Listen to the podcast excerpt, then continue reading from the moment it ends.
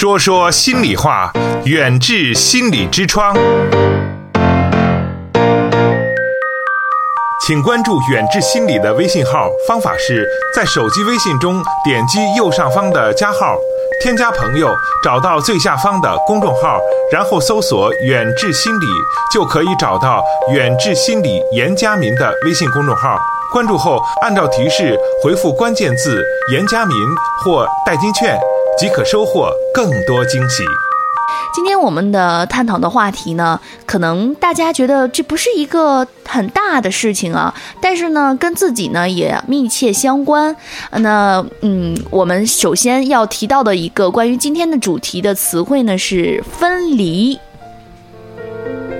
不知道大家听到分离之后，脑海中映现出来的一些画面和一些感受是什么样的？一般说到分离，大家可能觉得是，嗯，从我们的这些文学典故里，啊，罗密欧与朱丽叶，他也曾经有过分离，这样的分离是很凄美的，也很让人。动容的。那也有这个宝莲灯，我们看到的这个动画片里啊，我们的这个母女的这样的母子这样的分离，包括我们的日常的呃李白在这个古诗词中的这样的一些送行的词汇里也有，还有我们的一些古诗曾曾经包括的是呃山回路转不见君，雪上空留马行处，都是关于这种分离后的大家的一些感慨和感受。嗯，从古至今呢，对于分离。的这样的一些情景，还有一些画面和一些人物，大家都有不同的心境，也有不同的感受。那我们现代人可能觉得，哎，分离这个东西，距离古代来说的话，少了很多。有了我们比较便捷的呃通讯设施，有了我们比较嗯高科技尖端的这样的通讯设备，大家的分离减少了很多，而且分离的时间可能会短了很多。但是分离的这种焦虑呢，却是。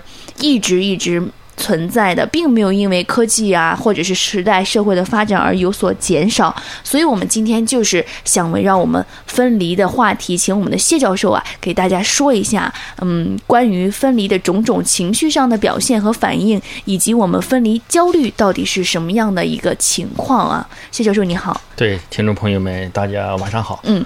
这刚才跟这个大家来说到了说分离这个词汇嘛，大家肯定也都嗯多少都有过，嗯有的可能是这个呃简短的这种，有的可能不把这个分离当回事儿，我们觉得它是分离，但他觉得不是，对，嗯，那还有说是天下没有不散的宴席啊，大家也都是对分离有一个这样比较。包容比较宽容的这样的一个态度了，嗯，但是呢，确实还是有很多很多的这个分离的焦虑的情况出现啊，嗯，大家可能不太清楚。其实我觉得，按照谢教授您的理念来说，不清楚不重视反而是健康的，对对，嗯，但是肯定有的人一听到这个词汇就很难受啊，对对吧？哎，对，有时候引起特别的关注，嗯，反而就引起我们的一些焦虑。其实有时候我们这种分离焦虑啊。呃，有就刚才就是主持人乔丽讲的，可能我们意识不到他的时候，感觉不到；当我们去强调他的时候啊，他就重视了。尤其是对我们入幼儿园、小学或者是到外地求学的学生来说，往往我们这种分离的家长的这种焦虑啊，施加到孩子身上，啊，而加加剧了孩子的这种呃分离的焦虑的情绪的产生。刚才主持人乔丽也讲的很好，说是。其实就是刚才主持人讲的，分离焦虑是一个人一生，呃，一个一生的一个主题。你像我们，呃，从出生，呃，离开妈妈的这个母体，这就已经开始了第一次一种分离。呃，随着孩子的第一声啼哭，这种焦虑的情绪就出现了。接下来呢，就是我们第二次的这种分离，从上幼儿园、小学到大学外地求学。这是第第三次分离呢，我感觉到就是，呃，这种新生家庭的建立、结婚，啊，呃，我们说远嫁的姑娘等于丢了的姑娘，实际上过去的 这样的一种理念哈。理念，实际上现在虽然你刚才讲的通讯网络，呃，设施齐全了，但是这种情感的这种这种分离、这种焦虑还是存在的。对于我们男孩来说，一个新家庭的出现，做妈妈的。怎么能够把这个新生家庭、孩子成立的这个新家和我们的原生家庭的一种合理的分开？往往就是这种分离的焦虑、不舍的，会造成好多的婆媳关系。反正我认为的就是怎么说呢？嗯。比如说，子女跟父母，如果说是因这个分离，还是要有度。如果说分离的太久，长时间不联系的话，那对于子父母的关爱是不够的。嗯嗯，是子女不应该做的这样的一点。那如果说是子女在这个成人之后，还一直跟父母没有这种分离的状态，反而事事吧没有主见啊，过于依赖父母，其实也影响自己的家庭生活。对对，乔丽说的很对啊。有这样一句话，说英国著名的心理学家叫希尔维亚说过一句话，说这个世界上所有的爱都是以聚合为最终的目标，只有一种爱是以分离为目的，那就是父母对孩子的爱。刚才就是你说的，可能老人对老人来讲啊，呃，他这种寂寞感，呃，获得爱的这种需求比较大，他希望子女，呃，长时间的一个陪伴。但是对于我们父母对孩子来讲的话，呃，就是我刚我以前说过，这个就是说放手越早越快，这种孩子父母这种幸福感越强，嗯啊，不然的话你沉浸在这种呃焦虑的情绪当中，不利于孩子的成长。其实我们每一次的分离都是一次呃成长啊，你像我们幼儿园孩子到幼儿园之后。呃，虽然是有一种分离的这种焦虑的情绪，但是在这种大的环境下，孩子得到了更多的这种人际交往，逐步的成长，是一样的一个道理。刚才这个，我们跟谢教授聊到了分离这个。话题啊，可能只对这个 “分离”两个字进行了一个追溯啊。那我们就直播间里有一位呃李女士，她打来了电话，她想问的是这个幼儿园的一个相关的情况啊。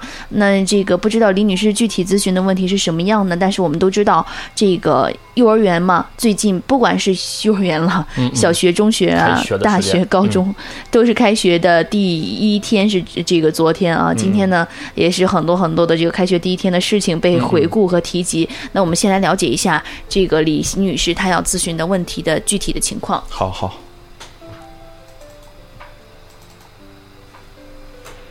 喂，你好。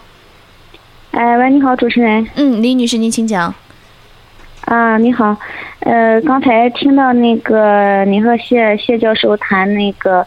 呃，分离的那个问题，正好我儿子也是这个处于这个年龄段上哈，嗯嗯，啊，有些问题我想那个跟两位老师然后那个交流一下，嗯，那个这个孩子上幼儿园吧，然后，呃。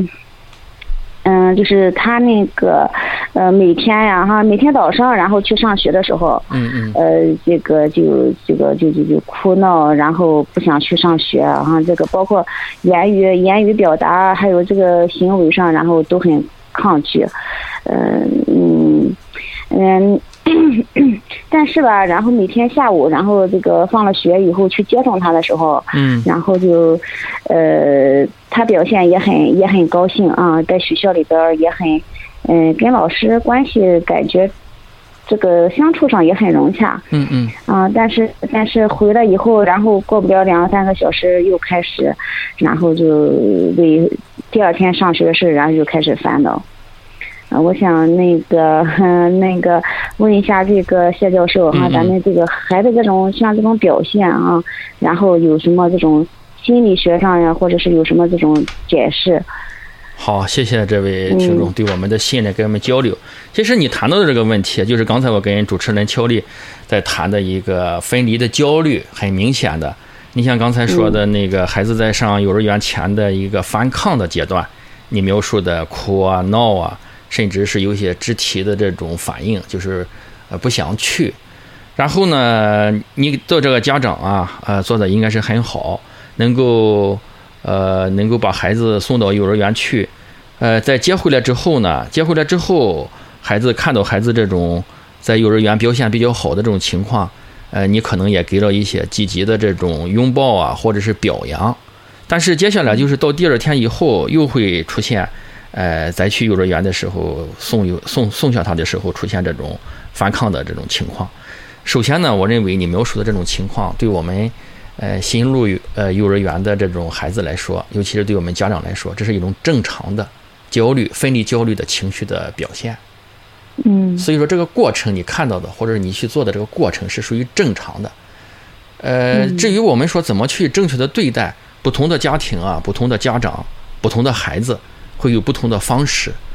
呃，嗯所以说，呃，你给予孩子适当的这种关爱，呃，我不知道你有没有这个在呃接送孩子的时候给予一个适当的这种分别的这种仪式，比如说拥抱一下，呃，在门口等着孩子放放幼儿园放学这个出来的时候啊，第一时间内给孩子一个拥抱。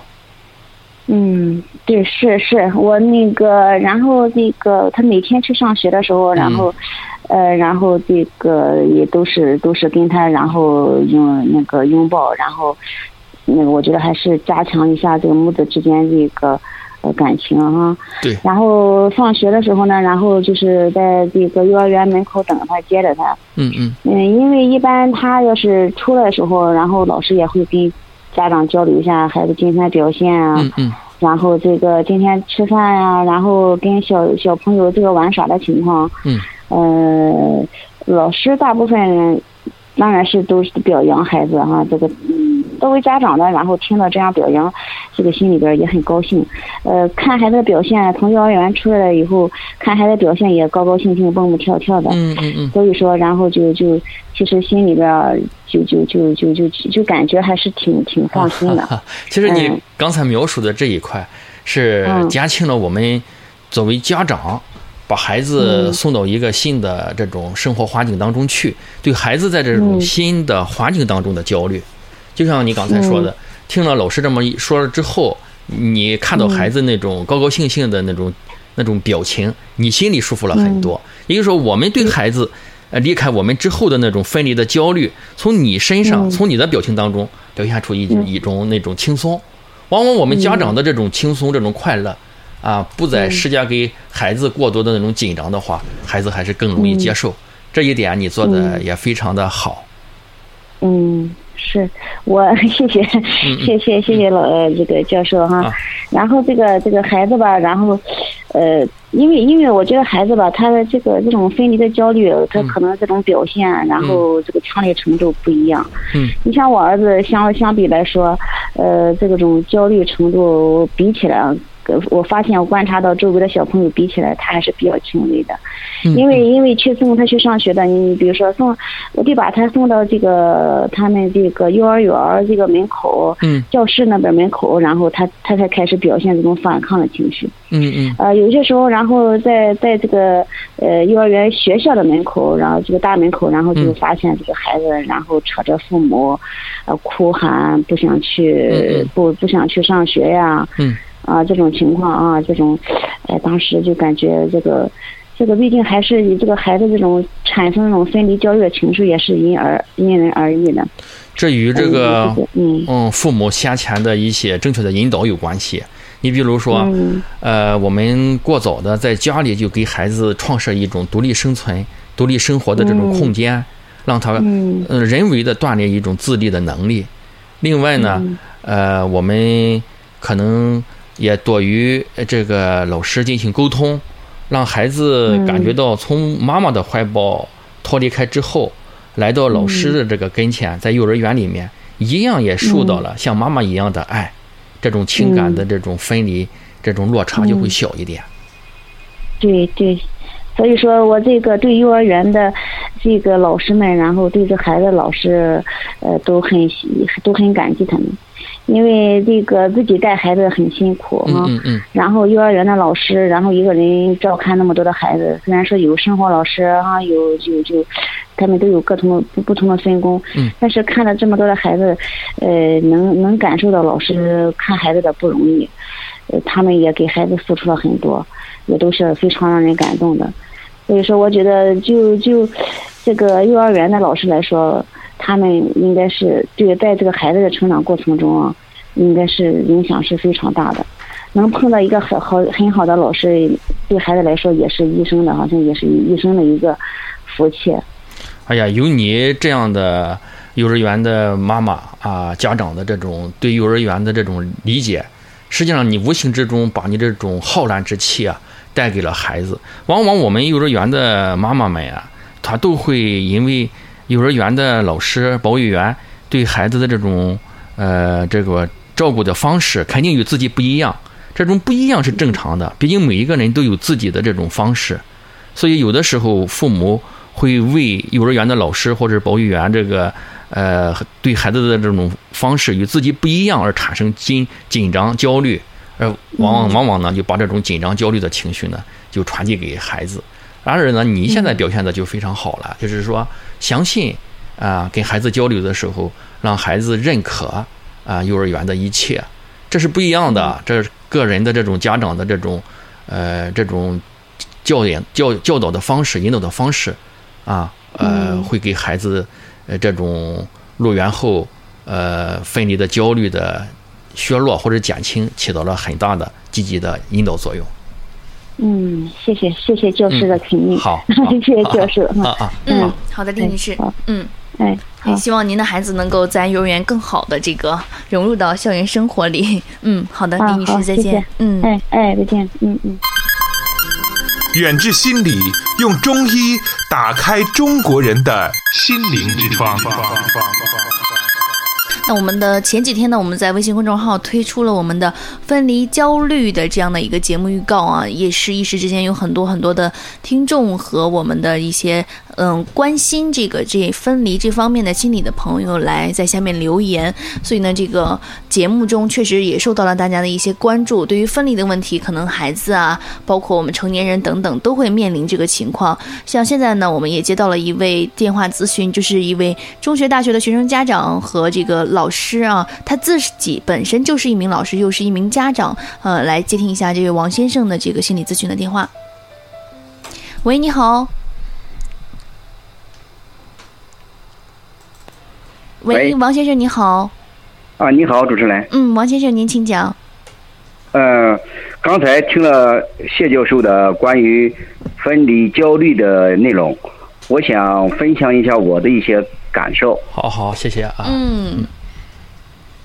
我的孩子啊，是去年的时候上大学。嗯，啊，这样呢，他这样呢，他去上大学的时候，呃，我们两个就是我和我的对象去送到他学校，把他送到学校之后呢，呃，住了一天，他在比较远的地方上学，我们住了一天。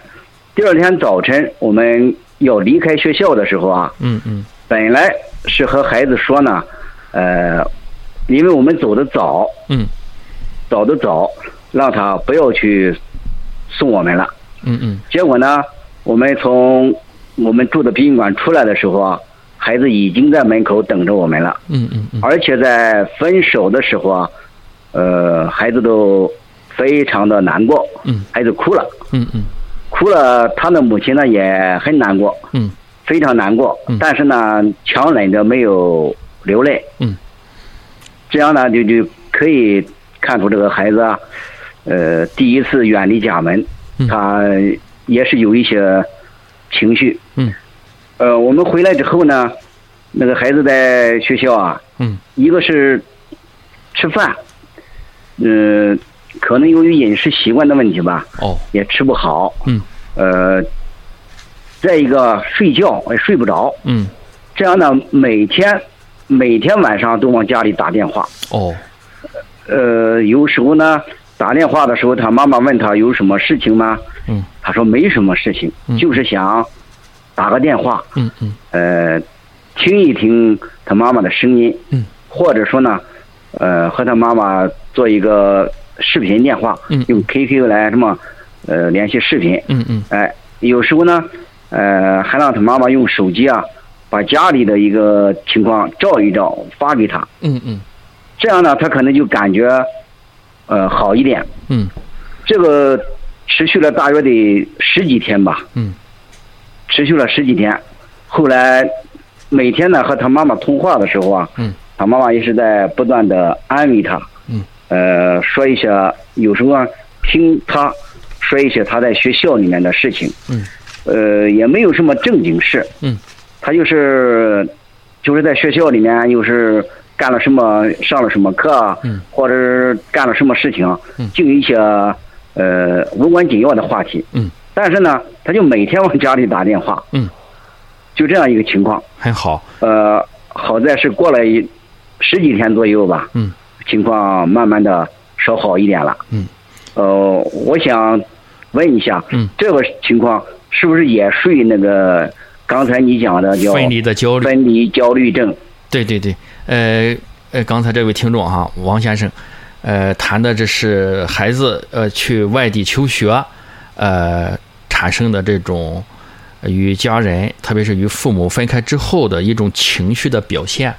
呃，这位家长，这位听众，呃，描述的也非常准确。是典型的。今天晚上我们在与主持人，呃，讨论的话题——分离的焦虑。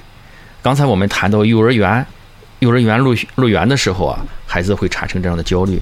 在我们上学，高中也好，大学也好的学生，依然会产生这样的焦虑。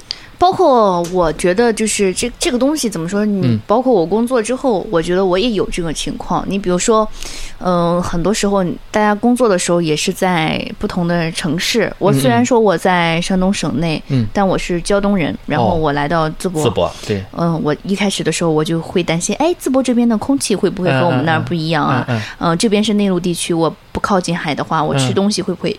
有所影响，结果来了之后的前一段时间，确实是心理作用，你就会觉得，哎，方言也听不懂，我感觉好像跟离家很远，嗯，对，也会有这种情况，所以我觉得这种东西是一直存在的，需要把这个分离的这个情绪去很好的解决，去一个过程。对。你像这位听众讲的，呃，就像你你刚才描述的你的经历一样，他的姑娘。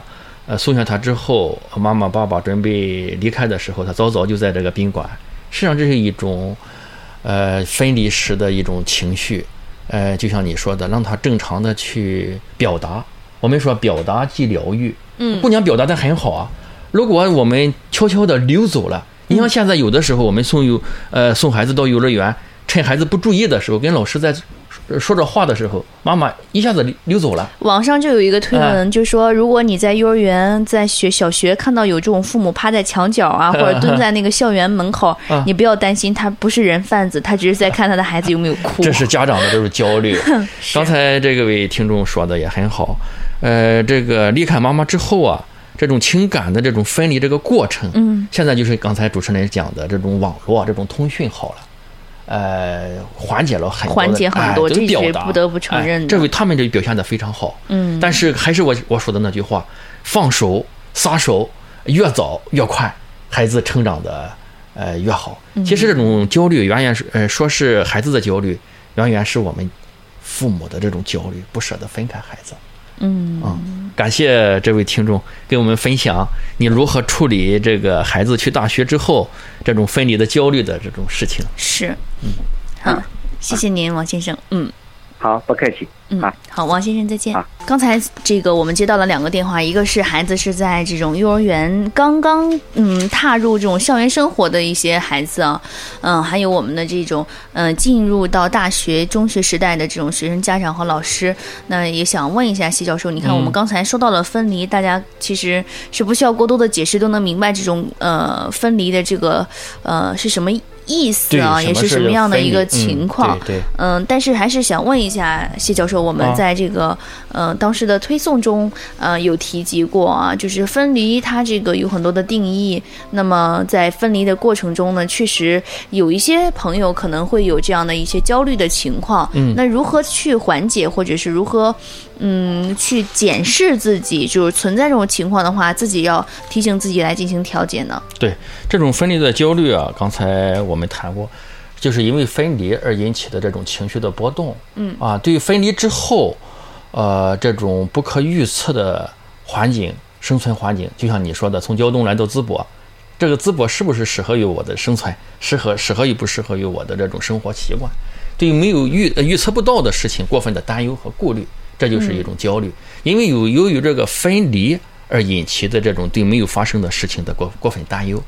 产生了这样的分离的焦虑啊，是双方的。你像我们，呃，从孩子上学这件事情来说，一个是我们家长送孩子，因为孩子离开自己的怀抱之后，对孩子，呃，这个去向在幼儿园的情况的这种不可预测的东西，一个焦虑情绪。对于孩子离开妈妈的怀抱，来到老师，来到幼儿幼儿园之后，他也有那种呃向往向往妈妈的那种呃情感的寄托的这种焦虑。对于这种呃分离的焦虑，我们如何的去有效的避免？刚才我们说了，不单是学生，刚才说这个孩子结婚成立新家庭，包括我们呃生离死别的这种情景都会。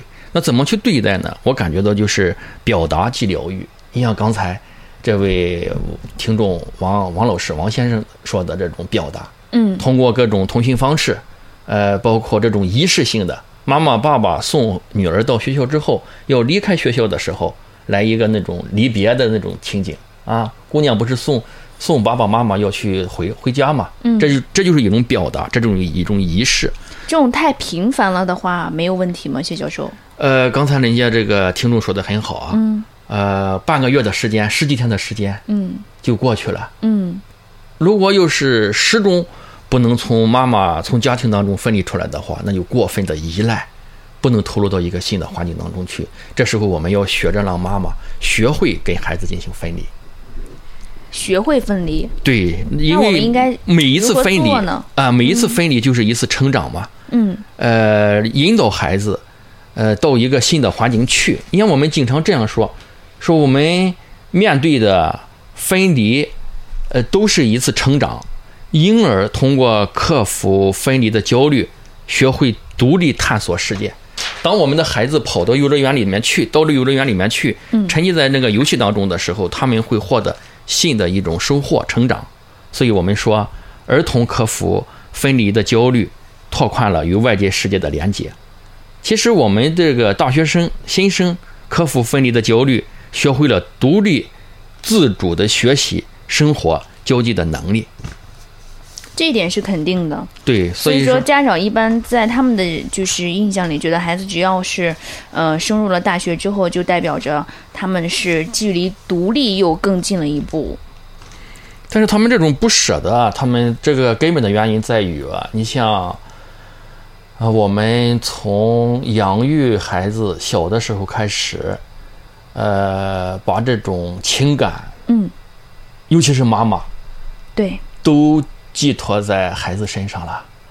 嗯，包括丈夫，呃，其他的家人、父母，远远没有他与妈妈与孩子的这种情感深。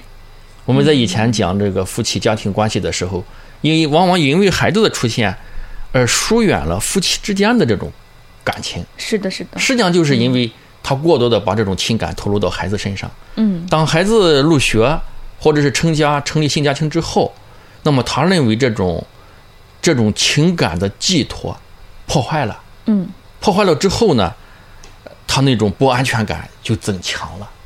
这个时候，咱们父母的时候怎么办呢？刚才你说，那你既然有这种焦虑，有这种分离焦虑的情绪的存在，那么我们如何对待？其实有一次呢，我就想啊，呃，我们看到现在好多市民养宠物，尤尤其是小狗这一个这个事情哈。我有的时候我想，我们有一次节目是不是来做一下这一个事，谈一下这个事情？为什么有的人去做这个事情呢？实际上就是他把感情的投入的一种转移。嗯我以前的时候，我把主要的精力放在孩子身上，那孩子远离了，到外地求学了，离开了我，或者成立了一个新的家庭，那我的这份感情怎么去去转移一下呢？通过宠物的啊养护来转移这份情感。宠物的养护，啊，对呀、你想他这个，我们有时候看不惯啊，为什么这些人要这样做呢？实际上是人家做好了一个很好的这个分离焦虑的一个情绪的缓解的一个事情。宠物还有这么大的一个疗愈作用吗？对对，你你想，它 是这样一个作用。嗯所以说，呃，作为我们父母的缓解焦虑的话，呃可以通过这样一种方式。可以通过这样一个方式。但是，嗯，想问一下谢教授，你看我们现在开学第一天，嗯，这是呃如果说打开微博或者打开新新闻的这样的一个版面的话，嗯搜索这几个字就会涌现出特别多的新闻，嗯，都是这孩子的这个不习惯的情况。那身为老师的话，可能一个班上五十几个人、三十几个人都不等吧。嗯嗯，孩子们在校园期间，他不可能说有了这个情况的话，就他是有一个传染性的。对对，像身为这种职业性的老师们，嗯，对于开学这段时间孩子们出现的这种分离的焦虑的情况话，老师们应该怎么做呢？对你你说的这个话题，呃，其实我们在这个呃入园的时候啊，呃幼幼儿园好多呃有责任心做的比较好的幼儿园，他们都会呃通过家长会呃来宣传。来沟通，如何让这个孩子尽快的缓解这种分离的焦虑？嗯，呃，因为这个刚才你谈到教师，幼儿园的教师应该怎么做的话，是是这样，因为我们孩子离开家庭之后，他那种生存的环境、焦虑的方式跟家里不一样了。其实我们感觉到这个老师应该做的，首先就应该通过家长会或者是家访个别交流的方式，充分了解。每一个孩子在他原生家庭当中的生活环境，嗯，另外呢，用各种丰富的、适合于这个阶段的孩子的这种游戏的方式，分散转移他们的注意力。当他感觉到在幼儿园里面获得的那种爱，他的那种受益，比在家里在妈妈怀抱里还要好、还要多的时候，孩子的这种焦虑明显的就会降低。这还是有小窍门的，是吗？对，当然，这他们都应该做得非常好。嗯，作为我们家长来说的话，提前，呃，无论是幼儿园还是小学，他的孩子要提前有一个这样的引导。我记得我在那个上小学的时候，因为我在那个农村里面上学的时候，我家离的那个小学比较近。嗯，我奶奶。我在上学之前的时候，经常领着我在那个学校门口看那些孩子们上学啊、放学的那个情景。那当时您什么感受？哎呦，我我就很馋得慌，就是说，哎呦，我假如那个那个那个群体多好。实际上就是给我们谈，给我们提供了一种那种诱惑啊，兴趣。而且在我上学前一年，给我缝了一个那种呃学生背的那个那个。那个书包不是像现在咱们买的那种买的那种包，自己缝的那跟学生一样，还是很复古。我们有看过这种小书包，嗯，我们那时候叫知青包，是对对对，就类似那样。嗯，那样我们过早的就融入到那个环境当中去，还是情况不一样。哎，还还有一个情况呢，就是说奶奶还领着我到那个我们离学校比较近嘛，去去听一听，看一看，事先有一个了解。哎，对对对对，实际上你看现在咱们这个条件好了。我们好多家长在这个入学前的时候，我们学校在开学前的时候，也是好多家长不远万里、不远千里，嗯，来到我们学校预先了解一下学校周边的情况、学校的情况，而且我在入校之前，学校就建立了这个群。就是说，我说的这个意思呢，就是让大家拉近彼此之间的这个距离感，反而觉得，哎，我去了这个新的地方，我一样也有新的朋友在等着我，对，而不是我孤立一个人的。哎，对了，他那种不确定的那种不安全感就降低了。校方也是做出了很多的努力。远志心理健康服务包括中西医结合的心理诊治和咨询，大中小学生的心理健康辅导，国家心理咨询师、中医心理师培训和心理健康讲座。听众朋友，远志心理用中医打开中国人的心灵之窗。本期节目就到这里，我们下期再见。借一盏午夜街头昏照亮那坎坷路上人影一双，借一寸三九天里烈烈暖阳，融这茫茫人间自顾凉。借一泓古老河水九曲回肠，带着那摇晃烛火飘往远方。写一段往日旋律婉转悠扬，把这不能说的轻轻唱，被这风吹散的人说他爱的不深，被这雨淋湿的人说他不会冷，无边夜色到底还。老人他写进眼里他不敢承认。